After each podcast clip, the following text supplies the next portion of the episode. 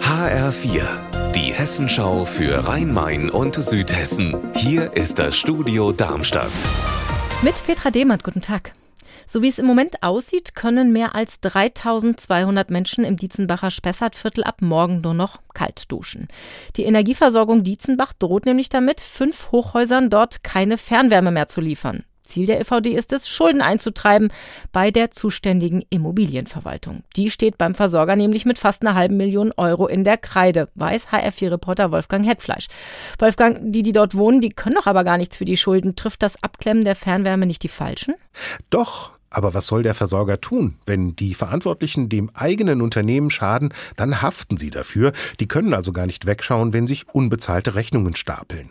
Diese Hausverwaltung hat zuletzt Geld überwiesen, aber es war nicht annähernd genug. Und wenn da heute nichts Entscheidendes mehr passiert, dann bekommen die Wohnblocks morgen tatsächlich keine Fernwärme mehr. Die Menschen dort sollten sich also fragen, warum zahlt die Immobilienverwaltung ihre Schulden nicht? Ja, und warum ist das so?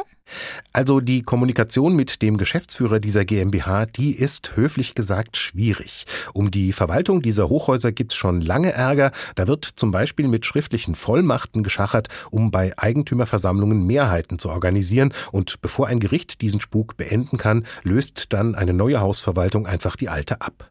Die Schlüsselfigur bleibt allerdings dieselbe. Es ist der aktuelle Geschäftsführer. Warum er jetzt riskiert, dass morgen das Wasser in den Wohnungen kalt bleibt, schwer zu sagen. Ich vermute, er pokert mal wieder, aber vielleicht hat er sein Blatt diesmal überreizt. Gegen 14 Uhr könnte es im Darmstädter Norden ein bisschen lauter werden. Da nämlich sind die streikenden Mitarbeiter des Chemieunternehmens Applichem mit einem Autokorso unterwegs. Gestern ist ja ein Großteil der 70 Beschäftigten in den Streik getreten, weil sie einen Tarifvertrag im Haus durchsetzen wollen. Heute also der zweite Streiktag. Eine Reaktion der Geschäftsleitung hat es laut Gewerkschaft IGBCE noch nicht gegeben und wir haben auch noch keine Rückmeldung bekommen. Für morgen ist allerdings eine Mitarbeiterversammlung angekündigt.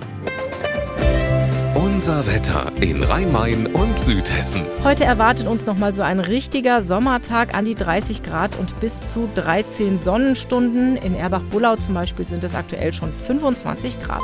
Und auch morgen wird es noch mal heiß, möglicherweise sogar noch wärmer als heute. Ihr Wetter und alles, was bei Ihnen passiert, zuverlässig in der Hessenschau für Ihre Region und auf hessenschau.de.